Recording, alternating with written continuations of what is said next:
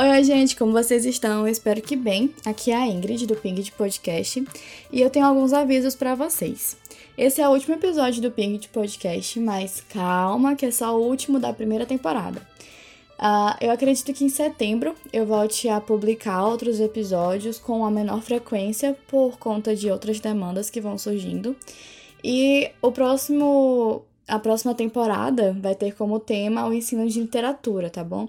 Então, se vocês quiserem enviar sugestões ou críticas construtivas, uh, dúvidas, questionamentos, é só enviar no meu e-mail, tá bom? Que eu super estou aceitando uh, dicas e tudo mais.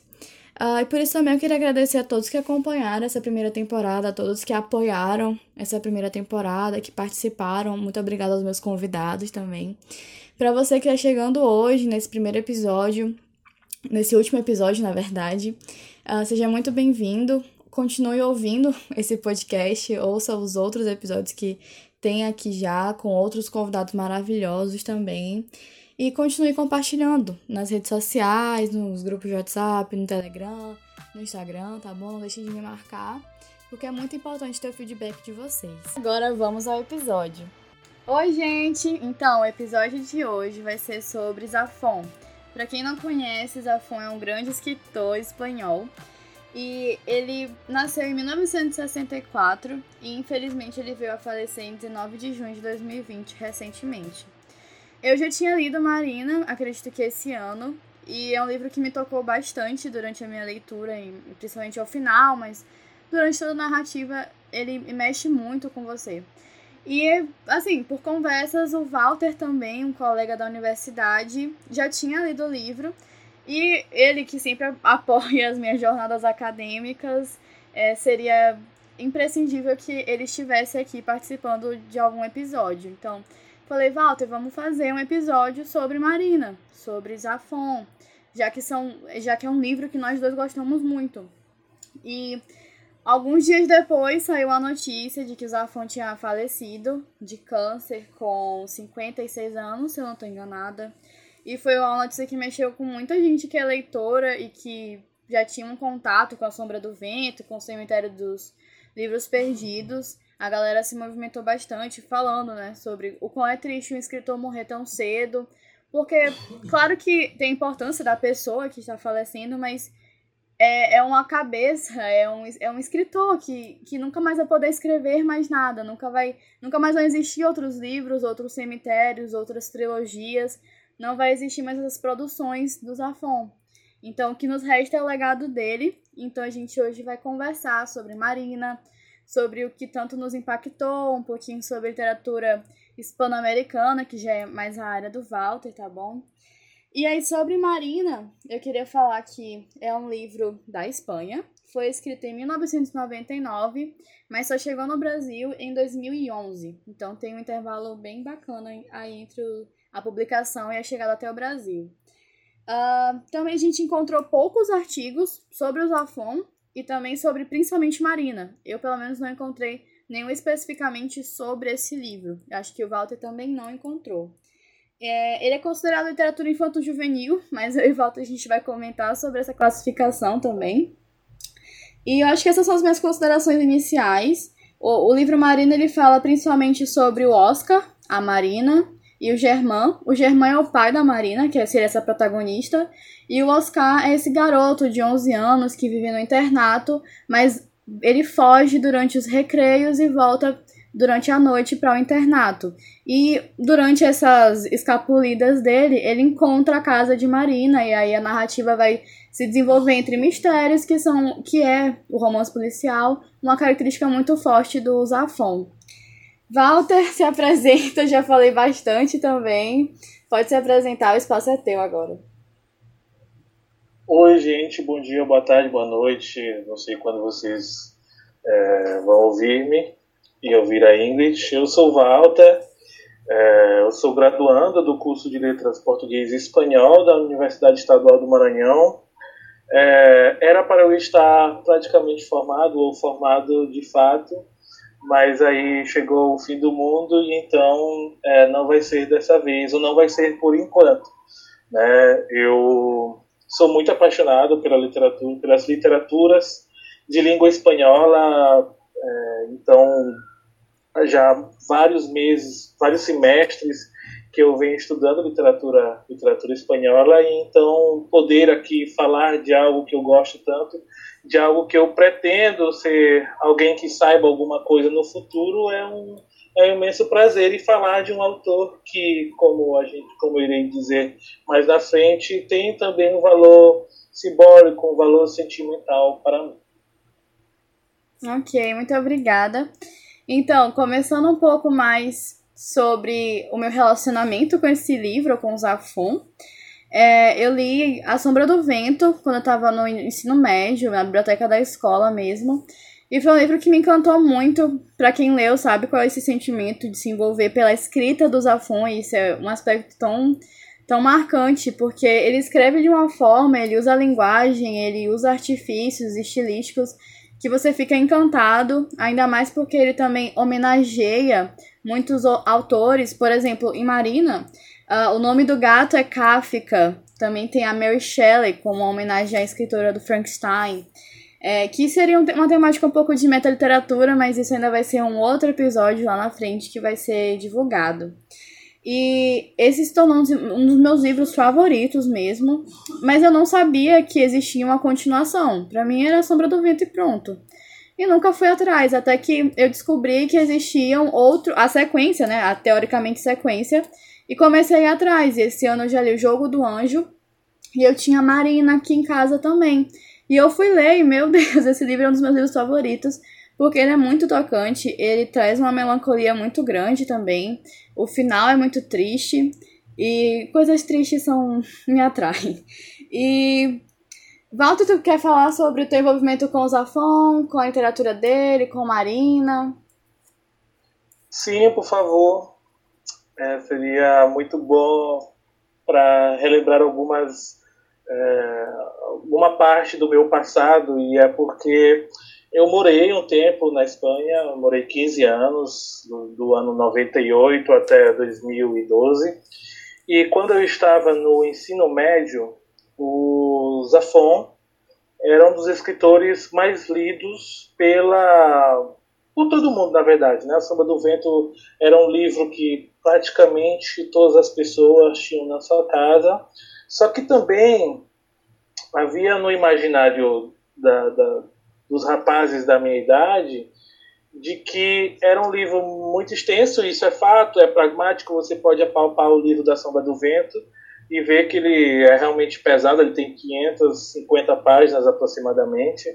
Então, quem não estava tão acostumado com é, esse tipo de literatura, ou literaturas tão, tão extensas, então é, recomendava-se que a gente lesse livros pretéritos do autor. Né? E na época estava muito de moda Marina. Era um livro que muita gente estava é, lendo para entrar um pouco na moda zafoniana, digamos assim. Então, eu que na época não gostava tanto de ler assim, eu pedi para uma amiga minha que me disse: Olha, eu não gostei muito do livro, mas é, talvez tu gostes. Aí ele me prestou e eu gostei muito. Eu não esperava gostar, porque é, se, se, falava que ele era um pouco complexo, então eu não entendi, porque eu não tinha tanta experiência literária, não achei tão complexo, muito pelo contrário, foi um livro que realmente me prendeu.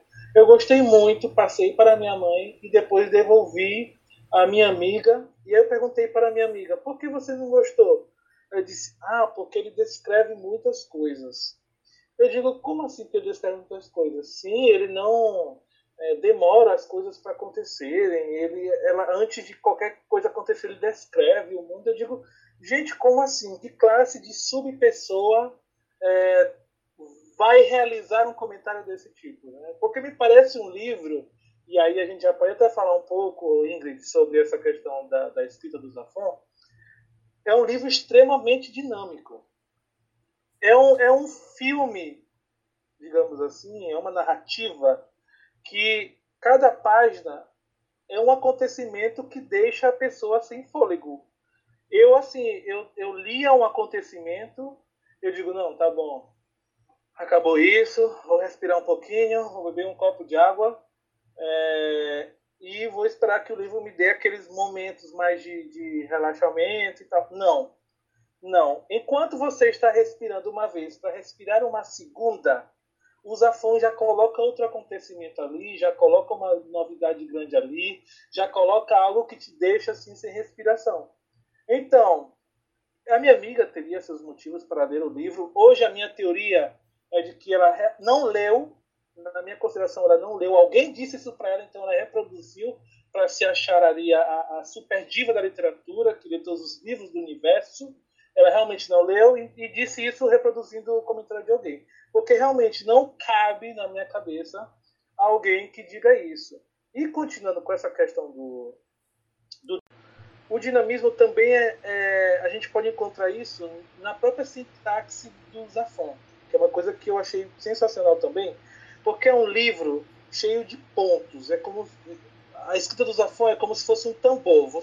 Vai golpeando, bum, bum, bum, bum, e você ali é uma informação vindo atrás da outra e você perde o ar, mas é justamente o que ele, o que ele pretende, né? E eu vou ler só um trechinho para explicar isso, para é, ilustrar de que maneira a, a escrita dele propicia que a gente fique sem fôlego, que a gente se sinta envolvido na trama e que a gente não perca o tempo olhando para a parede ou para outros cantos da casa. É, tem uma parte que diz assim, mas na, nas primeiras páginas do livro se comenta desta maneira no quinto capítulo. De repente, alguma coisa ressoou na sala. Explorei o manto de sombras que nos cercava. Ouvi de novo aquele som inclassificável, hostil, maligno. Foi então que senti um cheiro de podre, nauseabundo e penetrante, vinha da escuridão, como o hálito de um animal selvagem. Tive a certeza de que não estávamos sozinhos, havia mais alguém ali, observando-nos.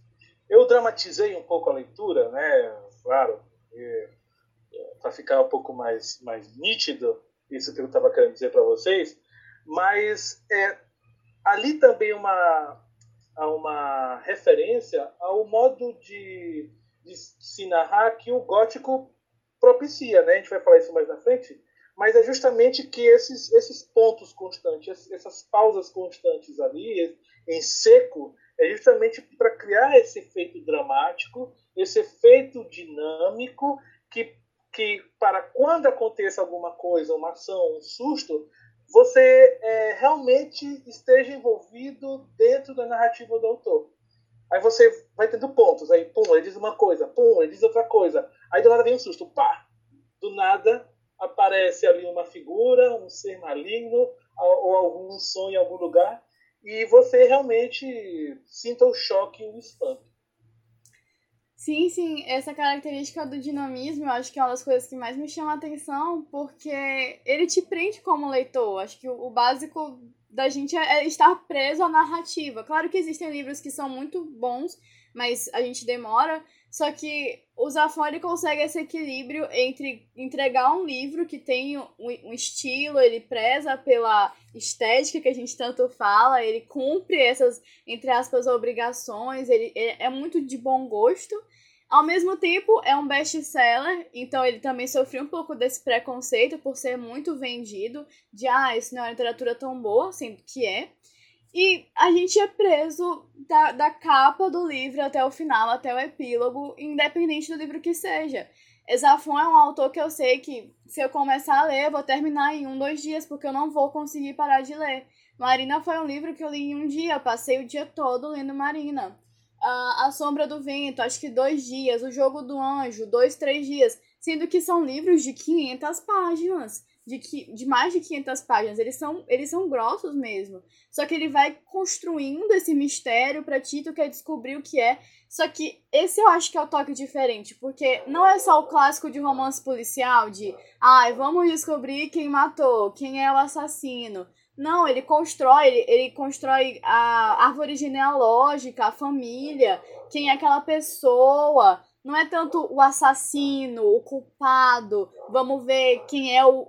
vários suspeitos. Não, ele, ele tem os, os protagonistas que vão descobrir lá os mistérios que existem, mas eles mesmos tem histórias, tem traumas, tem dores muito grandes que vão sendo trabalhadas e desenvolvidas ao longo da narrativa. Então tu te interessa pelos personagens, pela narrativa, pelos mistérios, e tu não consegue parar de ler. E quando tu para, porque acabou, é assim, pra onde é que eu vou? Como é que eu li isso tão rápido? É, tu tem que passar um tempinho digerindo aquilo, e caramba, isso aconteceu, aquilo ali foi por causa daquele outro acontecimento, porque aquela pessoa fez aquilo.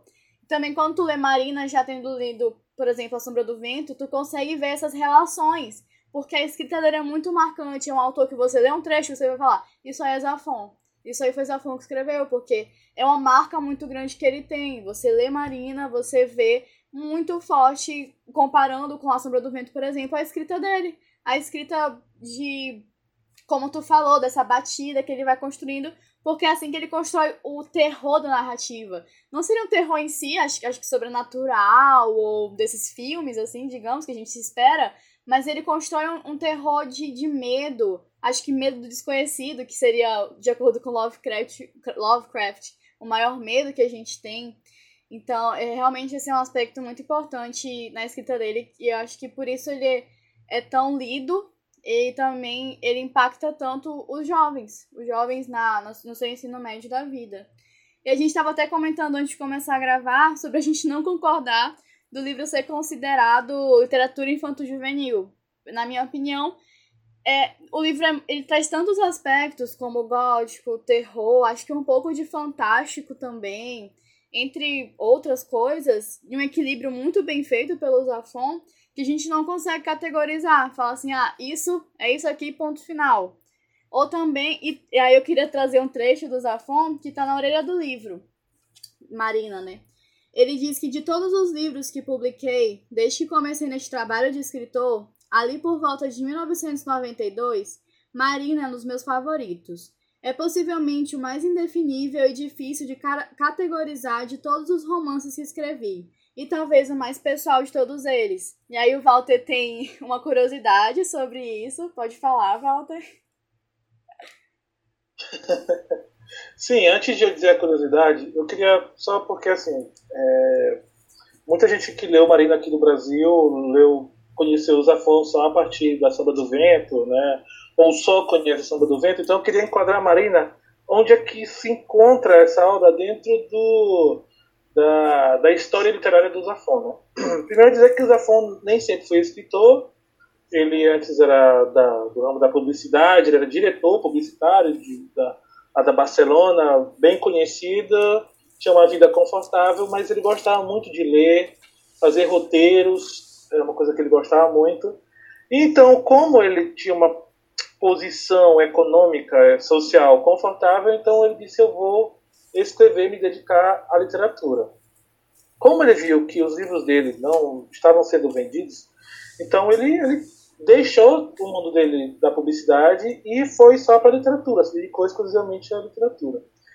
Ele, em 1993, ele escreve o primeiro livro dele, que é O Príncipe da Névoa, certo?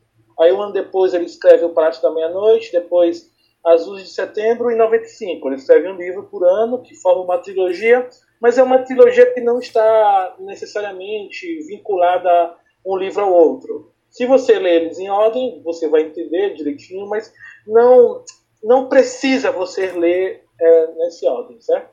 Aí de 95 para 99, ele tem o hiato e aí em 99 ele publica Marina. É, dois anos depois, ele, ele, ele, já antes de Marina, ele já estava escrevendo A Samba do Vento, que sai em 2001. E ele, numa entrevista, ele diz que é, a Sombra do Vento foi um livro projetado para ser em quadro, na verdade.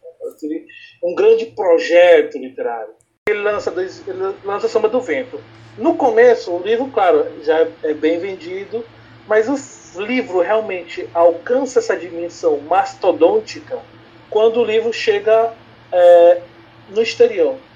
Chega nos Estados Unidos, na Inglaterra, na França e quando isso acontece, pronto, aí o livro bomba mesmo, começam a ser editados os livros anteriores, ele começa a fazer entrevistas internacionais em todos os cantos do mundo, e ele que tinha muita vontade de continuar o projeto literário dele não estava conseguindo, ele não não estava tendo tempo físico, tempo material para poder fazer outros livros. Tanto é que de Da Sombra do Vento para o próximo livro dele, que é O Jogo do Anjo, passam-se sete anos. Sete anos até ele escrever o outro livro. Do segundo para o terceiro, ele passa três anos. E do terceiro para o quarto, ou seja, o segundo, Jogo do Anjo, o, segundo, o terceiro, O Prisioneiro do Céu, e o quarto, O Labirinto dos Espíritos, que é o último livro dele, infelizmente, né, o livro que ele lança, que fecha essa saga do Cemitério dos Livros Esquecidos. Eu estava vendo, e agora sim a gente pode partir para a questão da anedota, uma entrevista que ele fez em 2016 para promocionar o livro dele em Madrid, no Teatro La Palabra. E nesse teatro, no finalzinho, o entrevistador pergunta para Zafon. Ele Zafon, meu caro, meu peixe, eu sei que você já deve estar um pouco farto de ouvir esta pergunta, mas se eu não fizer essa pergunta para você, é, as pessoas que estão aqui no teatro não vão me perdoar. Qual seria a pergunta? Pergunta seria a seguinte: De todos os seus livros, tem algum que você goste especialmente? Tem algum que você tenha um carinho, talvez um pouco maior? Aí o Zafon ele, ele não duvida, ele já, ele já sabia a resposta, ele não precisou pensar. Né? Ele diz: Olha, eu gosto sempre, né? Ele vai dizer: Eu gosto dos meus livros, não, não acho um melhor que o outro, mas por, pelo aquilo, pelas características do livro, por, por ter também muitos elementos biográficos que ele comenta, né? Ter muito da, da juventude dele, né? Do, do, acredito que o Oscar seja uma espécie de alter ego dele, né? É, Marina é o que eu mais gosto, que eu tenho um carinho, um livro que eu, eu levo é, com uma marca especial no coração, né? Então, é, é uma resposta que ninguém esperava, eu ao menos não esperava. Eu queria que ele falasse isso, torci loucamente na entrevista para que quando o entrevistador perguntou isso para ele, ele respondesse isso, e ele respondeu. Né? Então, é, a gente vê ali que ele tem grandes projetos literários, livros que deram sucesso para ele internacional, mas o que ele mais gostou foi o livro que, que fica assim, meio perdido da biografia literária do Zafon e que também está é, tá ali mais condensado é, todos os elementos que depois viriam a ser expandidos é, a partir da, da Sombra do Vento. Né?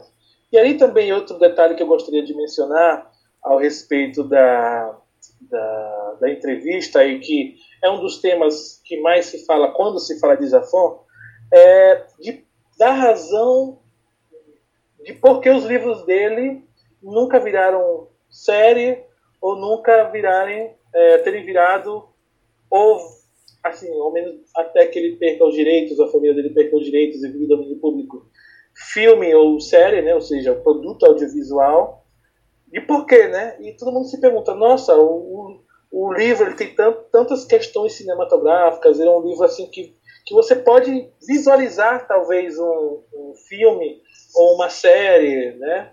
Ele tem muitos elementos interessantes para isso. E o Zafon, ele, ele, ele assim, ele primeiro ele, ele diz que ele está farto de que façam essa pergunta para ele, mas que ele sempre responde porque é, ele espera que um dia as pessoas deixem de perguntar isso para ele. Ele diz assim: por que nunca fazem essa pergunta para aquela pessoa que faz um filme a partir de um roteiro original? Ou faz uma série a partir de um produto é, da imaginação do, do roteirista, do diretor? Por que nunca dizem que um filme deve virar um romance? Por que nunca dizem que um filme deve virar um conto? E por que sempre perguntam por que esse livro que fez sucesso ou não tanto sucesso não deve virar um, um, um filme, né? É, e ele diz assim: não há problema em que um livro seja somente um livro. E ele diz assim: se em algum momento eu deixasse que um livro meu virasse filme, o meu projeto pessoal ele teria se quebrado. O meu projeto pessoal. E por que é um projeto pessoal dele? Qual é o projeto pessoal dele? uma fazer apologia à literatura. Né? E aí eu te dou a palavra, Ingrid. Eu vou fazer esse favor para você. para tu falares. Olha, eu tô te perguntando, que coisa elegante, né? Para tu falares sobre essa questão do, do universo literário, dessa apologia que o Zafon faz à, à literatura. Tá. Antes de responder essa pergunta, eu queria comentar algumas coisinhas. É, tu falou sobre Marina não ser o mais reconhecido livro dele, a gente sabe disso. Acabou que a, o Cemitério dos Livros Esquecidos foi, é o mais reconhecido.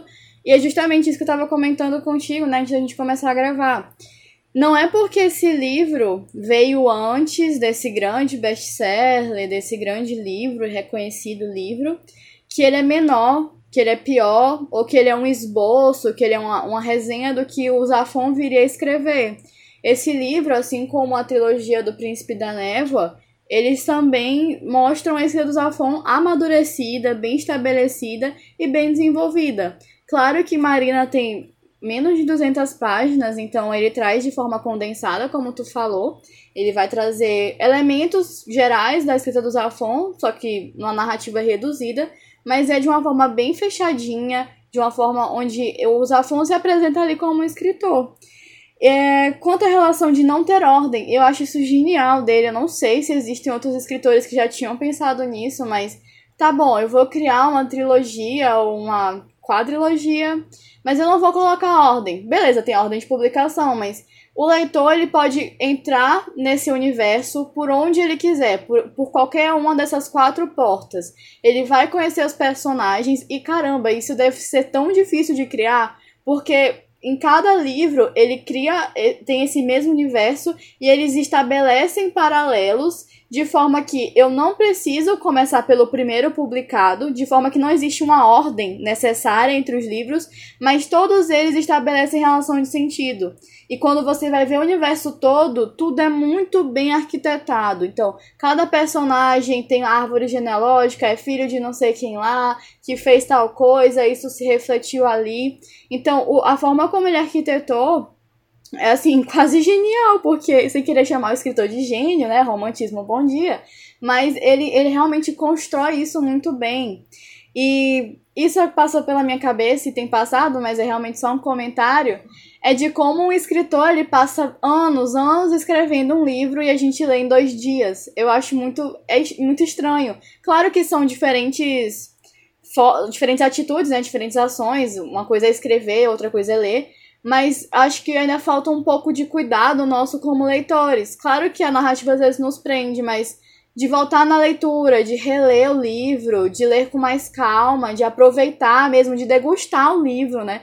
Tratar ele quase como uma comida ali, para ser com calma, vamos ler com calma. Poxa, o cara passou anos da vida dele, é a vida dele ali no livro. A gente acaba lendo muito rápido, de qualquer jeito, como se fosse qualquer coisa. E aí me lembra um pouco do que a. Só um instante. Do que a Leonie Moisés fala sobre existirem dois tipos de leitores. Tem o primeiro tipo de leitor que ele quer saber o que acontece no livro. Ele tá afim de saber sobre a narrativa. Quem são os personagens, o que está acontecendo, onde está acontecendo. E tem outro tipo de leitor que ele não está interessado só nisso. Ele quer saber como o autor está contando a história. Quais foram os artifícios estilísticos, como é que ele construiu, como é que ele dividiu, como é que ele usou figuras de linguagem, como ele construiu isso. E eu acho que é esse o ponto onde a gente não vê a literatura somente como uma história, somente como uma narrativa, somente como prazer, que também são aspectos importantes, mas realmente levar a sério aquele livro, sabe? Não a sério no sentido pesado, mas de tentar analisar mais o que está ali, analisar o que está escondido, por que, que o Zafon botou tantos pontos naquelas sentenças? Por que aquelas orações estão tão quebradas? Então não é só o terror, é como ele construiu esse terror narrativa. E agora respondendo a pergunta do Walter, eu também acho isso genial do Zafon. Os projetos literários que ele cria. Não somente a, o projeto literário que ele cria, das trilogias mesmo, da narrativa que ele cria dividindo assim, mas da visão que ele tem da literatura. Então, ele tem um, isso muito bem estabelecido. Ele não tá escrevendo aleatoriamente. Ele não tá escrevendo uma história que ele achou bonitinha, que ele sonhou com aquilo, enfim. Ele não teve uma inspiração aleatória. Ele sabe muito bem na cabeça dele o que é literatura, o que ele quer expressar, qual é o papel dele como escritor, quais são os agentes envolvidos nesse mundo da literatura. E ele quer expressar isso, que é justamente o que ele faz nos livros. São essas apologias, então. E o que eu acho ainda mais genial é que ele não quer só mostrar o escritor e o leitor. Isso vários contos, livros já fazem. O escritor, o leitor, a relação deles, a importância deles, as apologias, a metatextualidade. metatextualidade. Mas o Zafon, ele quer mostrar também quem está contra a literatura, quem está queimando os livros, quem está impedindo as pessoas de lerem. Como a literatura é eterna também, o cemitério dos livros esquecidos, livros perdidos.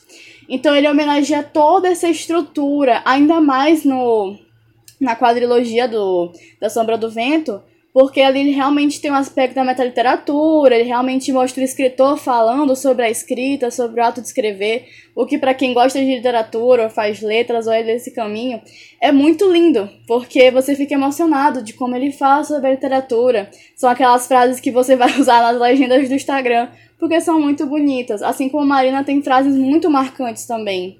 E eu acho que esse é outro aspecto da literatura dele também ele traz em poucas frases, em um diálogo muito curto, ele, ele traz muito, ele traz muito sentido, ele traz muita reflexão. Tem até um trecho aqui, que eu acho que é uma das coisas que mais marca a Marina, só um instante, que tem tanto no início do livro, que ele fala sobre isso, quanto na página 68, onde ele fala que Marina me disse um dia que a gente só se lembra do que nunca aconteceu, e aí isso ela conta para ele na página 68, quando ela fala: Por algum motivo, desconfiei que a história da escritora holandesa era uma invenção de Marina e disse isso a ela. Às vezes, as coisas mais reais só acontecem na imaginação, Oscar, disse ela. A gente só se lembra do que nunca aconteceu. E são coisas que você fica meio. Não sei se você achar isso coach, eu não acho. Mas eu fico meia hora pensando assim: caramba, isso me impacta muito. Eu fico, pelo menos, pensando muito sobre o que ele entrega aqui. E é isso que eu teria para falar sobre essas apologias que ele traz. Para mim, o Zafon, assim como grandes escritores, eles sabem muito bem o que eles estão fazendo, sobre o que eles estão falando. Eles têm projetos literários assim de vida, não só de, de quatro livros, mas o que eles querem deixar como legado, de como eles encaram a literatura é, dessa eternidade, desse, desses filhos, dessa herança para a humanidade. E não sabia isso que tu falou sobre ele não querer que os livros virassem filmes, eu não sabia. Achei genial também, porque é, faz muito sentido. Por que os livros não são só livros? Por que, que o que eu estou fazendo não pode ser isso? Isso não, já não é o bastante. E o inverso, né? A gente nunca fala, ah, esse filme deveria virar um livro. Então ele valoriza muito o livro, o objeto livro. Então ele fala sobre os bibliotecários, ele fala sobre as livrarias, ele fala sobre os editores, ele fala sobre todo esse universo, ele homenageia. Ele homenageia de forma muito magnífica e linda, que você fica abas abasbacado, embasbacado, porque, enfim, Zafo é muito incrível. Eu recomendo muito que vocês comecem a ler, quem ainda não leu. Walter, eu estou emocionada. Você gostaria de falar alguma coisa sobre toda essa emoção? Sim, eu queria pegar o gancho da questão que tu falaste da, da memória, né? Da, dessa, dessa constante comemoração da literatura e todos os elementos circundantes ao texto literário, né? Que é a figura do bibliotecário, que é a figura do jornalista que aparece, é a figura do, do da biblioteca. É, que são elementos também que a gente vê, por exemplo, muito em outros escritores é, latino-americanos, como Jorge Luiz Borges, do qual o Zafon, em entrevistas, de vez em quando ele, ele remete. Né? É, também a questão do labirinto, que é muito, uma questão muito borgiana, né? o Zafon resgata um pouco dessa influência. É, um parêntese rápido que eu anotei aqui, não te falei, que tu falaste assim, eu não sei se tem outro escritor que é, faz esse exercício de é, escrever obras no mesmo universo, né, e, e, ao mesmo tempo você poder ler em, na ordem que você escolher. Né? Eu vou te citar dois escritores, que é o Gabriel, é, Gabriel Garcia Marques, que faz isso, né? Ele antes de de Solidão, Macondo já havia aparecido em obras dele, que é o, o, primeiro livro dele, inclusive, já se nomeia Macondo e alguns personagens de de Solidão, por exemplo. E tem outro também, um escritor não tão conhecido, mas que eu acho sensacional, gosto muito dele, é o Juan Carlos Onetti, que é um escritor uruguaio, que o primeiro livro, é, ele, ele, ele tem o personagem principal e tem é, outra narrativa dentro da narrativa principal dele escrevendo um livro. Certo, e ele aí mostra um pouco dessa, desse duelo entre o autor e sua obra, né, nesse processo. Nos próximos livros do Juan Carlos Onetti, do escritor uruguaio, já se narram histórias dentro do livro que ele escreveu no primeiro livro. Eu, é como. Eu não sei se deu para entender essa ideia maluca, mas digamos assim: eu escrevo um livro de uma personagem chamada Ingrid que está é, escrevendo um livro. Né? É, um, é um livro de uma personagem que está escrevendo um livro. No livro 2, meu, já há histórias do livro que Ingrid estava escrevendo. Entendeste? E todos os livros dele vão acontecer nesse mundo chamado Santa Maria, do Juan Carlos Onetti, dentro desse, desse, desse terreno. Certo? Eu só a modo de recomendação para quem queira é, conhecer. O livro se chama A Vida, a Vida Invisível, extremamente bom. E sobre essa questão da memória que a gente falou, da, da comemoração da literatura, que traz um pouco é, e aí eu queria já me meter um pouco em um dos aspectos que a gente tinha pensado tratar, que é essa questão da literatura espanhola. Né? Porque a literatura espanhola é uma literatura muito anexada à memória, literatura é, contemporânea espanhola. Porque a gente vê aqui no Brasil, não que não se fale sobre o passado, a literatura contemporânea que eu estou falando, certo? Não que não se fale, mas são assuntos que estão muito atrelados ao agora, porque a urgência de mudar o mundo é agora. Na Espanha, e eu vou explicar agora as razões, há uma necessidade de fazer aquilo que o Walter Benjamin comenta, que é de rememorar, que é de você revisitar o passado e fechar as feridas daquele passado. Porque se eu não fechar aquelas feridas do passado, aquilo vai vir à tona, certo? É, isso está no livro dele, das teses sobre a história, que ele fala também sobre o anjo da história, enfim. Né?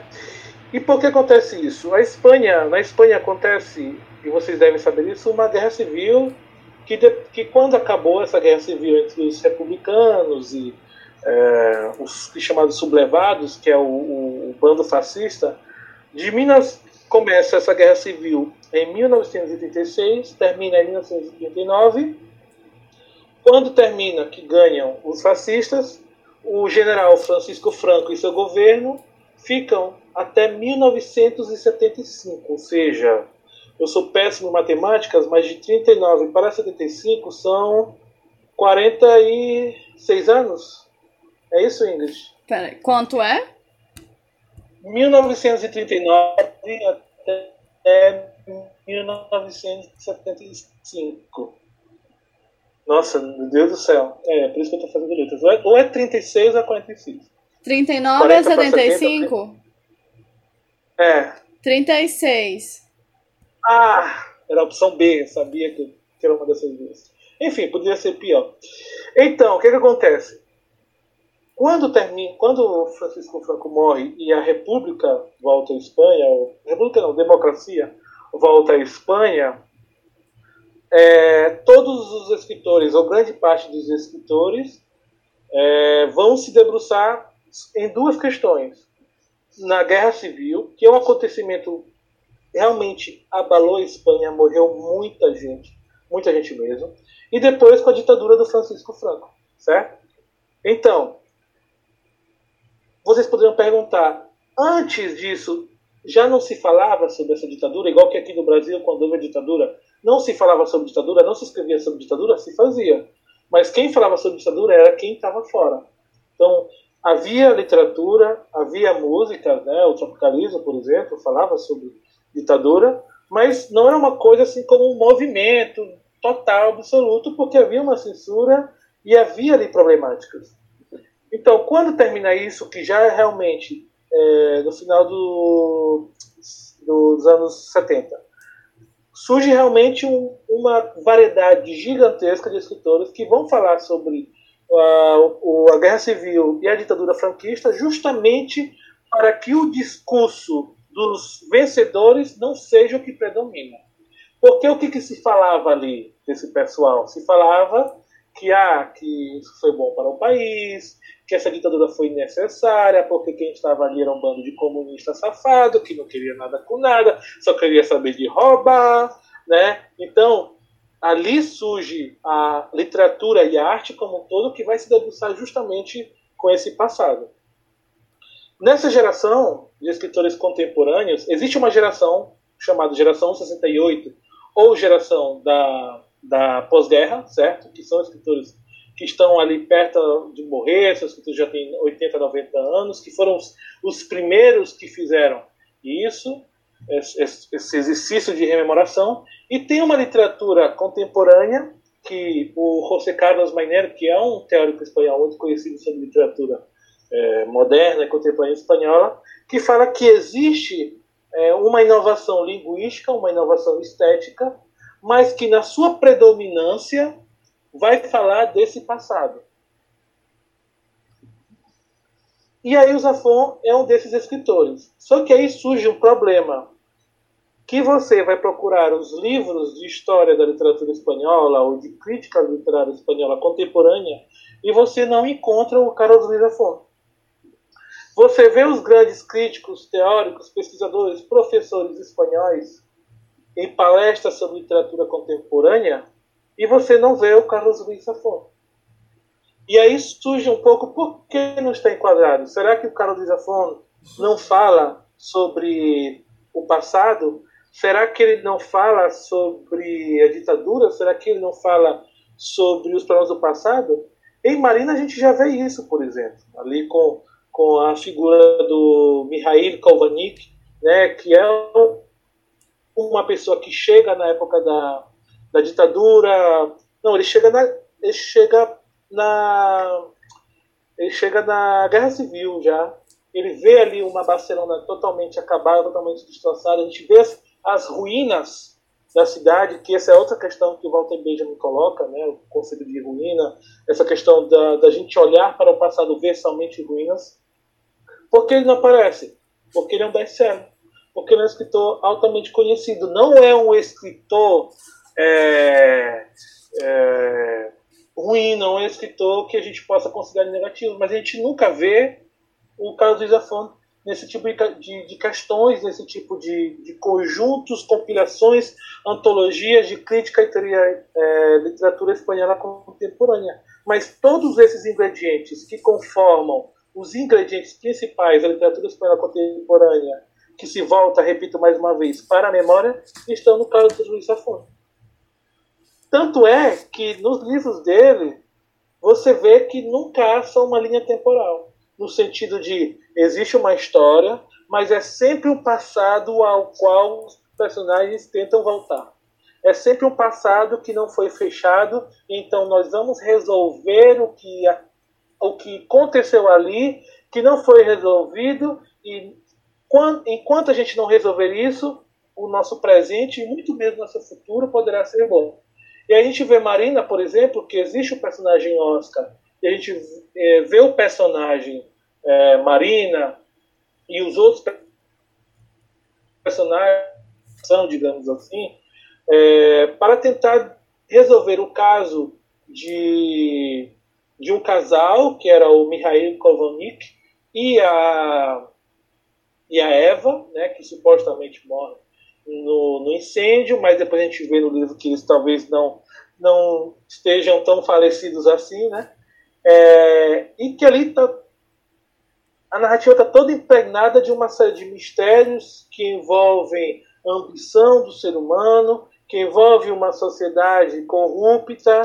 A gente vê ali é, um ser que confronta as leis científicas, certo? Então, como aquele caso não foi resolvido, então Oscar e Marina precisam resolver aquilo, precisam rememorar o passado, como diz Walter Benjamin, para que é, os, os fantasmas não possam vir à tona no presente.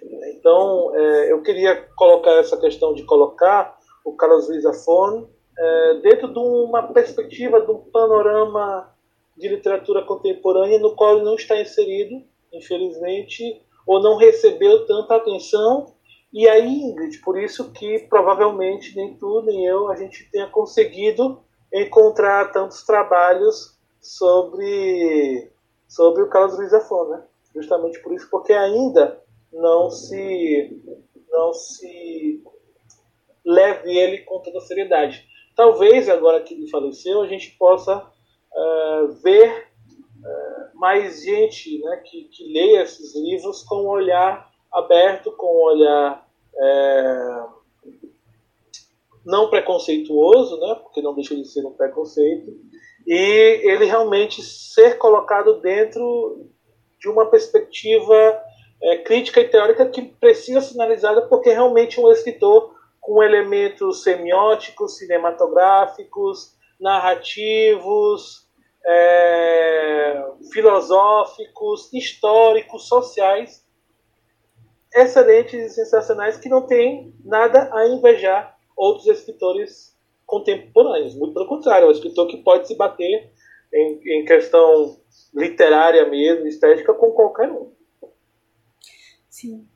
Isso eu ia comentar até no final do episódio, para que as pessoas lessem Zafon e quem for dessa, dessa área, né, acadêmica, escrevesse artigos sobre Zafon, porque acaba dando uma notoriedade para ele na academia, o que acaba sendo importante querendo ou não. Então, quando um escritor ele passa só desses leitores do dia a dia e vai para o meio acadêmico, ali ele vai ser valorizado ou não também. Eu acho que o Zafon, na entrevista que eu assisti dele, eu acho que não seria uma mágoa, mas ele mostrava ali, não sei, uma certa, uma certa dosinha ali de cotovelo, porque, caramba, ele é um grande escritor e só porque ele vende muito, ele faz sucesso, ele não é respeitado pela academia. E isso é muito estranho, porque Poxa, se o cara tá vendendo muito e a galera tá lendo, deve ter uma coisa interessante ali, sabe? Por que que estão lendo? Mas só por ser um best-seller, a gente já considera que é literatura do povão, das massas, então é ruim, então é qualquer coisa, então é mal feito, então cai no estereótipo, é clichê, é besteira. Então isso não vai pra academia, isso não chega aqui, nós somos de outro nível. E acho que. Mas eu não sei se o, porque o Jorge Amado, por exemplo, não entra nisso, porque ele é um escritor de best-seller, tipo Capitães da Areia, mas ele acaba sendo muito valorizado agora. Talvez acho que na época onde o livro dele, quando o livro dele foi publicado e vendeu tanto, ele não acabou sendo tão bem recebido pela academia. E acho que depois, quando ele falece, as coisas vão se amadurecendo, a gente vai voltando a certas discussões sociais, ele vai ser retomado agora. Primeiro que a própria literatura contemporânea já é difícil de ser vista na academia. A gente prefere ficar falando toda santa hora sobre naturalismo e romantismo e esquece qualquer coisa que não seja Luiz de Azevedo e Gonçalves Dias. E esquece desses autores que estão agora. Claro que é uma literatura difícil de se tratar, porque ainda são teorias instáveis, é o que está acontecendo agora. É complicado de falar sobre isso. Mas existem escritos, contos, romances que dá para você escrever sobre, dá para você criar TCC, enfim, em cima disso. Tanto que a Flamila, que é uma colega minha da UFMA, fez a monografia dela nessa temática da metaliteratura no Zafon. Então ela utiliza os livros dele e fala sobre isso. E a metaliteratura é uma característica muito forte do, nossa escrita ocidental contemporânea, né?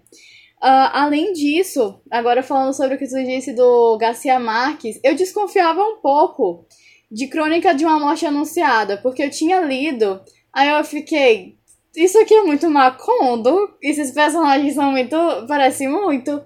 Aí eu fiquei com o pé atrás, mas fiquei, ah, deve ser, talvez seja, né, algo que ele escreveu antes. E muito interessante saber que ele já tinha criado esse universo anteriormente. Uh, a Leila Moisés, de novo retomando ela, porque ela tem esse livro maravilhoso sobre as tendências contemporâneas da, literatura, ela fala sobre essa característica muito marcante da literatura contemporânea de rememorar, de comemorar o que já foi escrito, de comemorar os, os escritores modernos, por exemplo.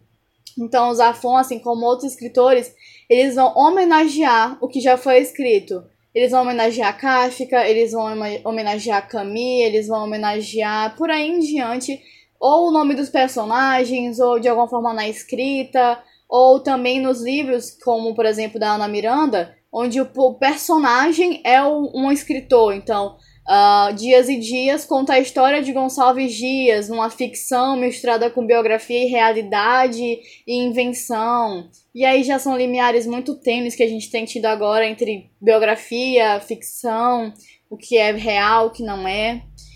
E então essa característica é muito marcante mesmo. E ele faz isso muito bem, porque essa é a ideia que ela defende essa, essa homenagem não é imitação. Não é tipo, ah, agora a gente só escreve coisa ruim e o que antes foi feito é maravilhoso e o que tem agora não é bom. Não é essa a ideia. É a ideia de que, beleza, estamos continuando, continuamos a escrever, estamos continuando aqui a produção literária, mas vamos homenagear o que foi escrito. E eu acho que vem também nessa ideia de que tu falou. A gente tem que olhar para o passado, olhar para as nossas feridas, olhar para o que nós escrevemos, para a gente conseguir andar para frente. Até porque eu acho que existe essa grande ausência, essa grande lacuna sobre o que falar, como falar, essa sensação de que sobre tudo já foi dito, de, de todas as formas possíveis, de que não existe mais como falar sobre literatura ou sobre o que ela, o que ela poderia, os campos e os assuntos que ela poderia retratar. E por isso que, se eu não tenho um assunto para retratar, eu vou falar sobre ela mesma. Então essa característica é muito marcante na nossa literatura contemporânea. Uh, falando sobre os romances que vão retratar esse quesito mais político e mais social histórico, sobre ditadura, por exemplo, eu sinto falta, isso é um comentário meu, não tem muito a ver com o Zafon, mas eu sinto falta de romances sobre e da ditadura aqui no Brasil. Porque a gente. Eu, eu não conheço, eu já pesquisei. Então, a, parece uma grande lacuna, assim, de, de romance. A gente não tem. O que a gente tem no máximo é o, o movimento musical, a Tropicália, o Chico, o Caetano, o Gilberto, que são movimentos muito fortes, realmente, de lutar contra a ditadura, de falar sobre aquilo, de criticar o teu engajamento político. E talvez ali na poesia marginal, com o Leminski, que, é, que muitas vezes é criticado por não ser tão político, é, Ana Cristina, Ana Cristina César e outros da poesia marginal. Então, talvez a poesia marginal tenha sido uma, uma brecha, um caminho melhor por conta de ser curto. É o haikai, é aquele formato japonês, então ele é mais curto. Eu posso imprimir vários ali. Imprimir era difícil na época também, que ainda era naquele. Eu não esqueci o nome. Tu lembra o nome aí, Walter? Que tinha um monte de álcool que tu cheirava e saía drogadíssimo. Mimeógrafo, é? É, ele não lembra, gente, mas vocês, vocês entenderam o que é. Não tinha impressora na época, então era difícil imprimir. E eles imprimiam vários e jogavam assim na rua, distribuíam, colavam nas paredes. Então, eram poucas palavras que já traziam uma mensagem forte, uma mensagem contra a ditadura. E é essa grande lacuna que eu sinto em relação aos romances, porque a gente vê na América Latina, que teve, cada país teve a sua ditadura, a gente vê romances muito fortes, a, a literatura latino-americana, da galera falando dessa bipolaridade, esquerda-direita, é, conservadorismo, comunismo, essa perseguição, quem foi pro poder, essa tensão que a gente tem passado nesses dias agora, quem sabe sai um romance agora sobre essa dualidade política que a gente tem sofrido. E eu sinto uma grande ausência na literatura brasileira sobre isso.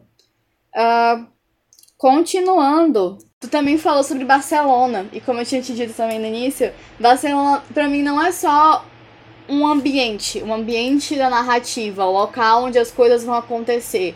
Barcelona é um personagem ali, quase como o Curtiço é o personagem da narrativa.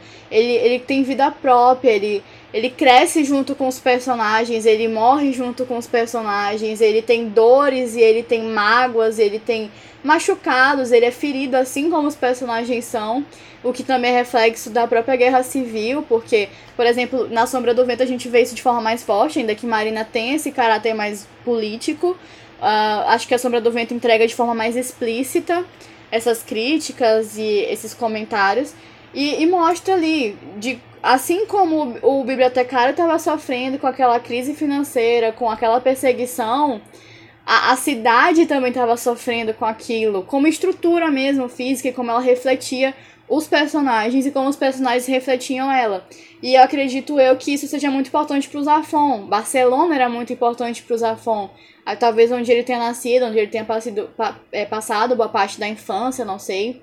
Até porque isso também é muito marcante em Marina. Marina se passa em Barcelona, então ele constrói todo esse lugar, ele vai construindo os ambientes. Quem lê quer viajar na hora para Barcelona e ver esse lugar misterioso, esse lugar onde se passa toda essa narrativa. Uh, acho que best-seller eu já falei sobre isso, né? Que a gente tava falando. Eu não sabia que não tinham. que nenhum teórico, assim, praticamente falava sobre Zafon. Acho isso muito triste.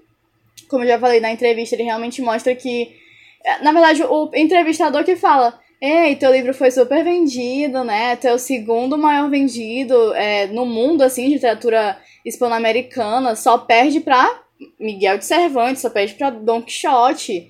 E ele fala assim, menino, eu nem ligo para o quanto que isso vendeu. Eu tô querendo é só escrever aí o que eu tô escrevendo. Legal para quem se sentiu tocado pelo meu livro. Fico muito feliz pela galera que gostou e se sente feliz. E se meu livro tá vendendo é porque eu, é praticamente porque eu tenho qualidade, é porque eu tô entregando algo muito bom. É, e então ele já se afasta um pouco dessa ideia do é best-seller é ruim. Uh, sobre memória, acredito que eu já tenha falado, nessa né, retomada. E dois aspectos que eu acho também interessantes da literatura, desse projeto literário do Zafon, é a figura do cemitério, como o Cemitério dos Livros Perdidos, mas em Marina também é muito forte o cemitério. Ali acontecem, né, a narrativa praticamente se desenrola ali, os acontecimentos. Então, essa figura do cemitério, da morte, do sobrenatural, de quem se foi, do. Da, e fingir que morreu é muito frequente na literatura do Zafon. Você finge que morreu, mas, tá, mas tá vivo, e tem mistérios, e tem mentiras escondidas e de como as pessoas vão abafando as coisas e cada um conta uma história. Ah, aquele lá traiu uma mulher. Aí quando tu vai em outro, ah, não, ele era super gente boa. Então ele vai construindo isso de como a sociedade ia vendo aqueles acontecimentos, como a galera de fora estava vendo aqueles acontecimentos. E a crítica de, não sei se é uma crítica negativa às leis científicas. Tu falou, né? Essa, esse embate com o que é científico. E é muito frequente nisso, disso nos livros dele. Tem, se, a gente tem o, o aparato do que seria científico, do que seria possível e impossível, e lá vem um personagem que ressuscitou o filho dele e tá lá. Então ele, ele, ele questiona isso e eu acho que também é uma característica da literatura contemporânea, talvez moderna também, principalmente moderna, de até, o homem tá, até onde o homem está indo em relação à ciência, até onde ele pode ir, até onde isso é bom. Uh, a ciência realmente dá conta de tudo? Tem coisa que ela não está conseguindo explicar. Tem, tem um filho aqui que era para ter morrido há anos e ressuscitou. Como é que eu explico isso? Então ele, ele critica esse homem que está preso à ciência, que não consegue ver o, o que está na frente dele e consegue ler mil livros, por exemplo. Então, eu acho que ele critica, e isso é uma, uma característica marcante da literatura moderna, com Frankenstein, com o médico e o monstro, essa crítica sobre onde, como é que o homem está se relacionando com essa ciência. E talvez esse aspecto não seja tão, tão explícito, e eu pensei realmente agora nisso, assim, tô elaborando agora essa questão da ciência e do homem na literatura dele. Pode falar. é, sim, isso é, na verdade, mesmo uma característica da, da literatura a partir da modernidade, né, essa crítica ao cientificismo. É, já no realismo a gente vê muito isso, no naturalismo a gente vê isso, na modernidade a gente vê muito isso, na contemporânea a gente vê muito isso, né, principalmente é, a ciência e concretamente a tecnologia. Né? Vê muito essa crítica aos problemas da tecnologia. E com respeito ao que tu falaste da, da Barcelona como um personagem, eu destaquei um trecho que me achou, achei sensacional, porque eu vejo Barcelona como realmente o personagem traça o cenário onde tudo é possível, né? Uma espécie de, de Macondo. E a maneira como ele fala de, de, de Barcelona é muito bonito e como realmente se fosse um lugar mágico. Eu vou citar aqui no capítulo 19 um trecho que diz assim, é, referindo-se a Barcelona, né? Arcos impossíveis projetavam sombras dançantes sobre as paredes. Tínhamos chegado a Barcelona encantada, ao labirinto dos espíritos, onde as ruas tinham nomes de lenda e os duendes do tempo caminhavam às nossas costas. Ali, tá bom, a gente está falando né, de, de uma cidade que acontece de fato, mas será que é essa Barcelona é, que está ali no norte da Espanha, fazendo fronteira com a França? Me parece que é outra Barcelona, uma, uma Barcelona aos olhos de um Oscar, mas principalmente aos olhos de um Carlos Luiz Safon. Não é à toa que todo livro ele, ele, ele coloca o mesmo cenário. Ele é catalão, ele é barcelona, os pais dele também são. Né? E como elementos auto, autobiográficos, a gente vê também isso. Por exemplo, o local onde o Oscar estuda é onde ele estudou. É o, o, qual é o nome do local? Não vou lembrar agora o local, do internato, né? Mas é, é onde estudou.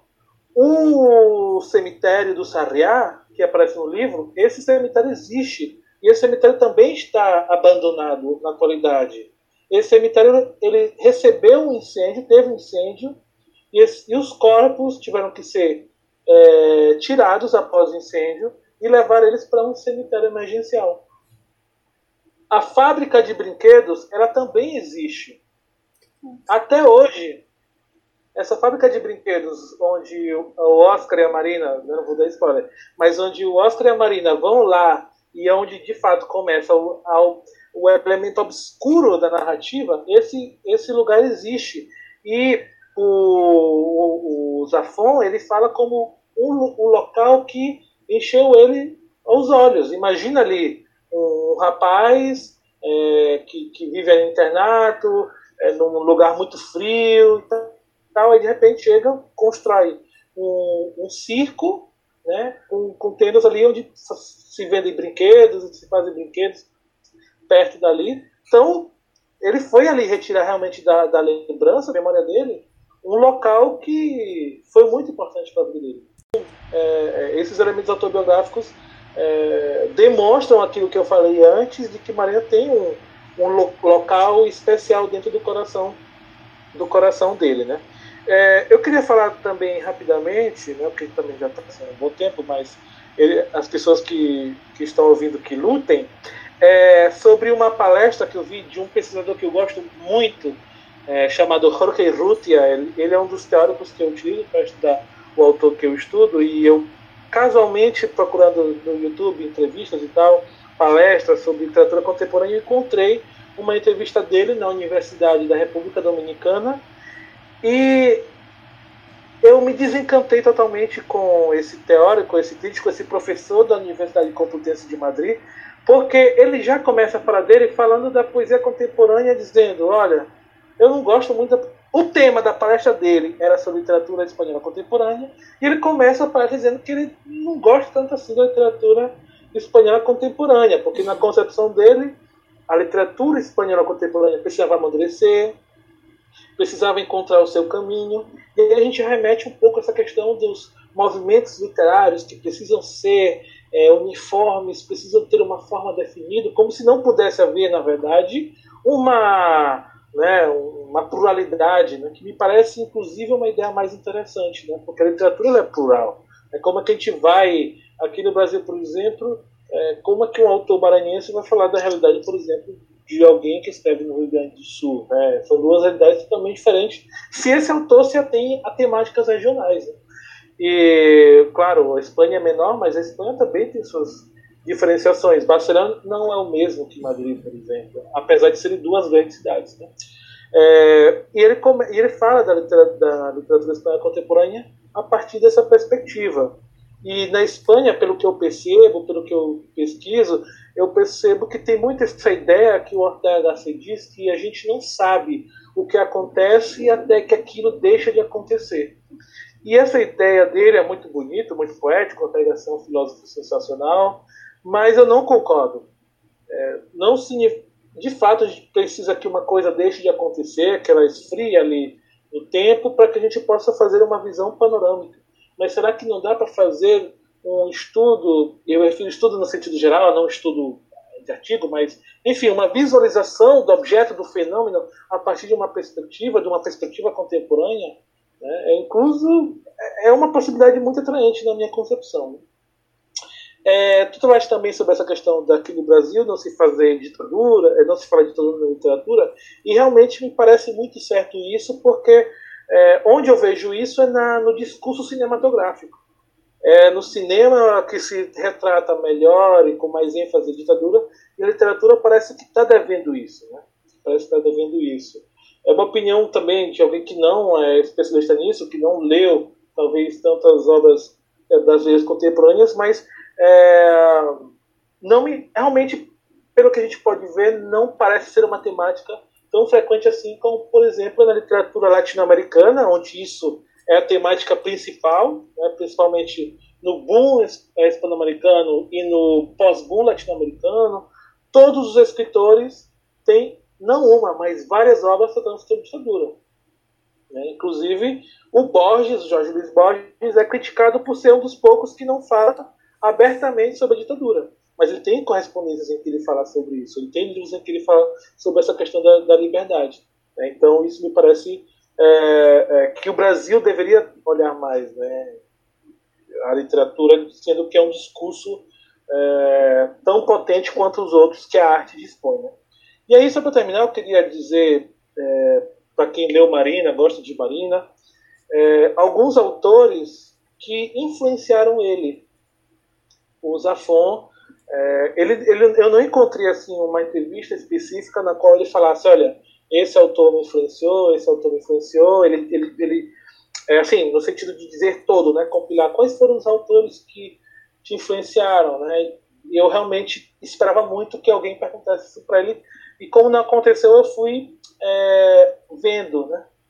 Ele comenta muito Jorge Luiz Borges, me parece o autor que ele mais comenta, e isso é visível na, na, em Marina, em todos os livros dele, a temática do duplo, a temática do labirinto, a temática da, da biblioteca, que é uma constante em Borges, é, um, é, um, é uma questão muito frequente, os limites da ciência, é, a questão da, da memória sendo colocada em pauta, enfim, todos os elementos que a gente vê em Borges, a gente vê em Carlos Luiz Afonso, ou ao menos uma grande parte. Outro escritor também que ele comenta muito é o, o Cortázar, o escritor argentino, é, extremamente conhecido pelo seu livro, por exemplo, Jogo da Amarelinha, em espanhol Rayuela, é, e ele fala do, do Cortázar em, em muitos momentos, é, e me parece que essa ideia que a gente falou do, lá da saga do Cemitério dos Livros Esquecidos, de, de ordem e tudo mais, é, ele pegou muito do, do do Jogo da Amarelinha, do Cortázar. Inclusive na revista, na, na entrevista que, que, que, tu e eu assistimos, Ingrid, ele, ele, ele cita né, o Jogo da Amarelinha, o Radioela, para explicar, né, fazer essa, essa comparação. Mas a gente vê em Cortázar muitas da, das temáticas que a gente vê em Marina, por exemplo. Essa questão da, da irmã, da, da, do irmão é, com. É, perdão, do filho que a mãe morre né, e como tem uma figura feminina ali que tenta ser substituída, é, uma, é, uma, é um clássico do Cortázar. Essa questão dos personagens é, adolescentes que vivenciam situações que estão além da compreensão deles, mas no decorrer do tempo eles vão conhecendo isso e eles vão dando conta desse recado. Essa questão do, do espaço limitado, ou seja, a gente vê, por exemplo, em Marina que existem cenários, mesmo que seja Barcelona, a gente vê o teatro, a gente vê o, o internato. Né? Então, essas, essas fragmentações são bem constantes em Marina. Né? E, e, como ele nomeia tanto é, Cortázar nas suas entrevistas, faz todo sentido. Outro autor mais clássico, que é o Robert Louis Stevenson, né? autor, eu não sei se ele é escocês ou ele é irlandês, não estou lembrado agora, é, mas que tem aquele livro muito conhecido que é o Dr. Dr. Jekyll é Mr. Hyde, arrasei. Nossa, arrasei demais, credo. É, tem muito ali, por exemplo, o personagem principal de Marina, que é o, que é o Oscar, claro, mas o vilão, digamos assim, que é o, o Mikhail Kovonik, né? É, que é um, um personagem que briga muito com a ciência, que tenta ali é, burlar as leis da ciência, burlar as leis mesmo da, da própria vida, né? É, a gente vê muito em Robert de Stevenson e, os, e como ele coloca esses elementos, essa escrita rápida, dinâmica. Né? Outro, aí eu já passo para os dois últimos, é, que não são tão conhecidos aqui, que é, o, é um escritor contemporâneo ao, ao Zafon, e que eu percebi que se coloca muito eles dois juntos, como escritores semelhantes, que é um, aqui é modo de recomendação, um escritor chamado Eduardo Mendonça, que tem é, as mesmas características narrativas que o Zafona, que a gente já nomeou aqui. E por último, é um escritor do modernismo espanhol, que é o Pio Baroja. Pio Baroja é um escritor da chamada geração 98, a modernidade espanhola, que ele tem muito essa filosofia do Zafon, e aconteceu com ele algo parecido com o que acontece no Zafon atualmente, que é um escritor que se preocupa em contar uma história, em que você leia um livro e você se esqueça que existe um mundo externo a você e que o único mundo que existe é aquele que o texto literário te dá. Né?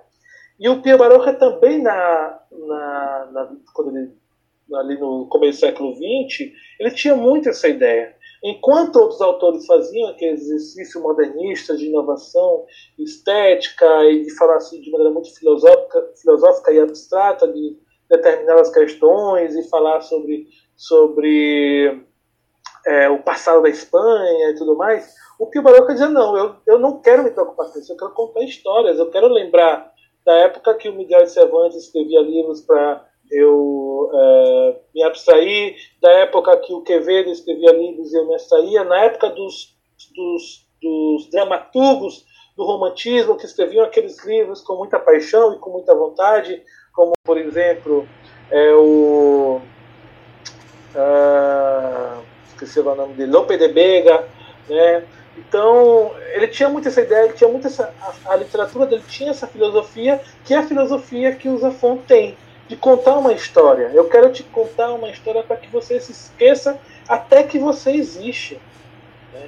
E o Pia Barroco era, era, criticado por isso. Então, por isso que eu sou otimista com respeito ao futuro dos Afonso, muito otimista. Ele vai ser um escritor canônico e não no sentido canônico de escritor ali é, é, clássico e chatão, não. Vai ser realmente um escritor reconhecido, estudado, vai ser um escritor que a gente vai ter é, muita facilidade de encontrar outros leitores dele, não só na Espanha, que já tem de fato, mas aqui no Brasil também, onde ele não é tanto assim, porque ele traz questões que a gente esqueceu da literatura, ou que muitos autores esqueceram. Né? Tudo bem que se pode inovar esteticamente, deve-se inovar esteticamente, né? mas também precisa se contar uma história, ao menos de vez em quando, porque a literatura também é isso. Muito, muito interessante quando tu retoma quem influenciou ele e a gente consegue criar esse panorama melhor sobre do que, que ele consumiu, do que, que ele recebeu, de como está refletido na escrita dele, de como ele também renovou esses aspectos e criou a marca dele, que eu acho que é todo esse trabalho do escritor de beber de várias fontes, mas criar a sua fonte. É, tu tem mais alguma coisa a comentar? A gente pode ir finalizando por aqui. Como é que é? Eu falei o que eu tinha para falar. Não, Ingrid, eu já também acho que a gente. Assim, a gente poderia né, falar mais coisas.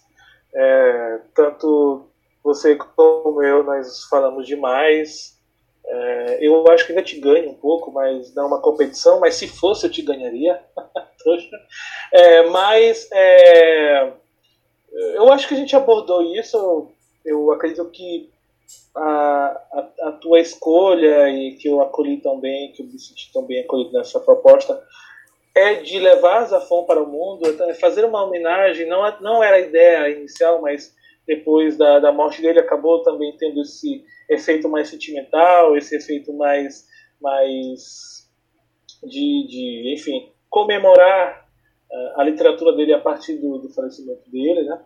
É, e eu espero realmente que quem quem ouça este podcast consiga uh, sentir aquele, aquela vontadezinha de ler Zafon. Não precisa ser Marina, né? pode ser qualquer um dos livros dele. Mas a gente, eu recomendo que, se você não tem vontade de ler um livro de 550 páginas para cima, você possa começar com, com Marina. E aí, se você gostou de Marina, você possa ler os, os outros, as outras obras dele. Né?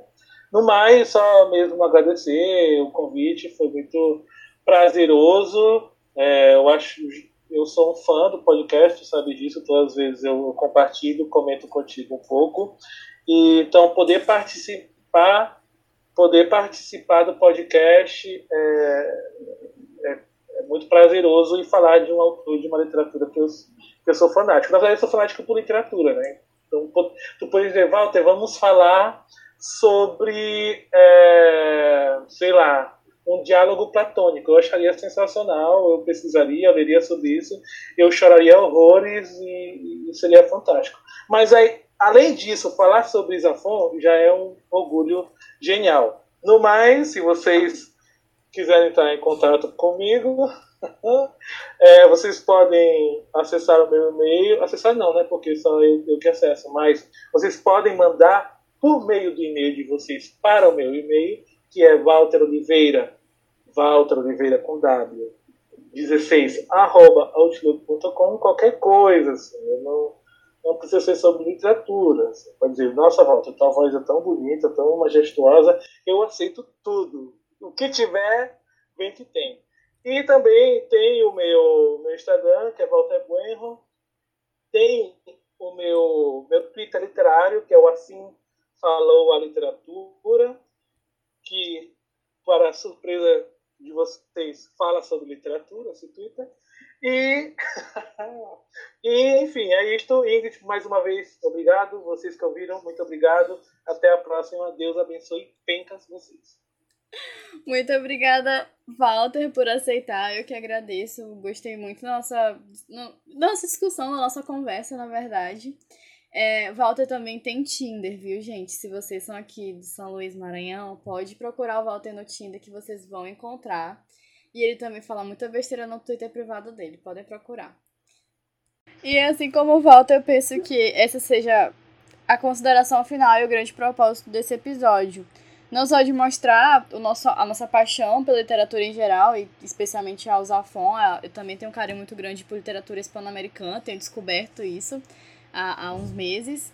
É, mas principalmente de que a academia e a gente que está em letras, que estuda isso de forma mais teórica, resgate o Zafon, considere o Zafon sim um escritor renomado de prestígio e, e merecedor e significativo para nossa literatura, que a gente retome o que ele escreveu e também eu sou muito otimista em relação a ele, que ele ainda vai ser muito reconhecido na academia e se não for, eu faço um artigo sobre ele, qualquer coisa, antes de eu me formar, antes de eu morrer. Não tem problema não. E essas são as considerações. Eu espero que vocês também, assim como o Walter falou, leiam o Zafon. Não precisa começar em Marina, pode começar em outro. Pode começar, inclusive, pelo Príncipe da Névoa, é, é outro livro que eu ainda vou ler também. Uh, e conheça um pouco mais dele. Não precisa gostar tanto de uh, literatura hispano-americana ou de história em si, o livro se sustenta se você não souber nada disso. Nada do que a gente falou, você vai amar a leitura do mesmo jeito, sem saber nadinha sobre isso. Então, acho que esse é o recado final, uma homenagem ao Zafon, uma homenagem a esse grande escritor que infelizmente morreu muito cedo e vai deixar uma lacuna muito grande na nossa literatura contemporânea, vai fazer muita falta mesmo. E acho que fica aqui os nossos sentimentos a todos os leitores, a toda a família. E muito obrigada por terem ouvido até aqui. Espero que vocês tenham gostado. Compartilhem o episódio, compartilhem com os amigos de vocês, no Instagram e da vida. E procurem Walter no Tinder. É sério. Beijos e abraços. Até a próxima. Até setembro. Tchau!